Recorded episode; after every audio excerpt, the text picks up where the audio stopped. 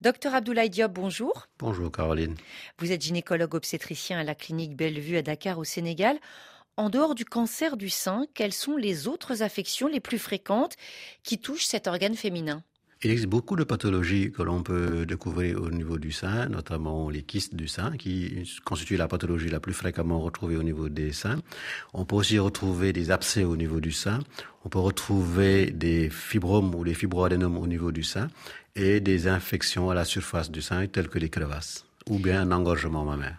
Est-ce que la douleur, c'est un symptôme au niveau du euh, sein féminin qui doit pousser à consulter?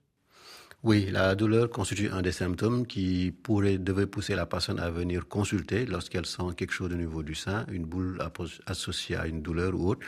Et c'est un symptôme qui montre qu'il y a peut-être quelque chose de pathologique derrière et à, à voir quel est le problème. Alors, est-ce que certaines de ces affections euh, dont vous venez de nous parler sont propres à certaines périodes de la vie des femmes?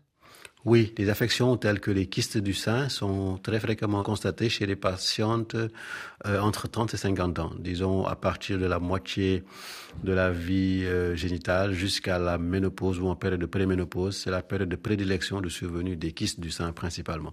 D'autres pathologies telles que les crevasses mammaires ou les engorgements mammaires seront par contre rencontrées dans le postpartum après l'accouchement. Et pour ce qui est des douleurs ou des symptômes liés aux menstruations? Il a le syndrome prémenstruel qui est associé des douleurs que les femmes ressentent au niveau des seins et qui sont dues aux hormones sécrétées à la veille des règles et qui effectivement peuvent survenir très fréquemment. Merci docteur Abdoulaye Diop. Tout à l'heure dans Priorité Santé, nous allons parler des troubles de la coagulation à l'occasion de la journée mondiale de l'hémophilie, saignements anormaux, caillots sanguins, vitamine K, maladie de Villebrand, thrombose.